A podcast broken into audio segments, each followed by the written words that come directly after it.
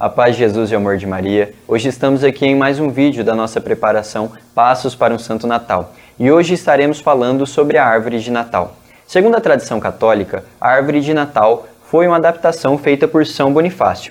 E desde então, ela vem para nos lembrar do menino Jesus, da vinda, da vinda que simboliza a árvore simboliza a vinda do menino Jesus.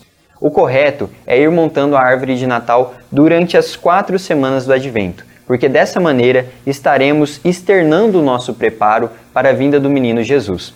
A partir do primeiro domingo, a partir do primeiro dia do Advento, nós devemos iniciar com os preparos da árvore de Natal. E esses preparos se estenderão durante as quatro semanas. Ela só deve ser finalizada no dia 24, onde deve ser colocado a estrela no topo. Essa estrela nos recorda aquela mesma estrela que guiava os reis magos até a manjedoura que ele nasceu.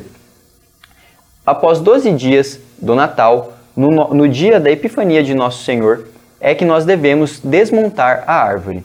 Fiquem todos com Deus e até o nosso próximo passo.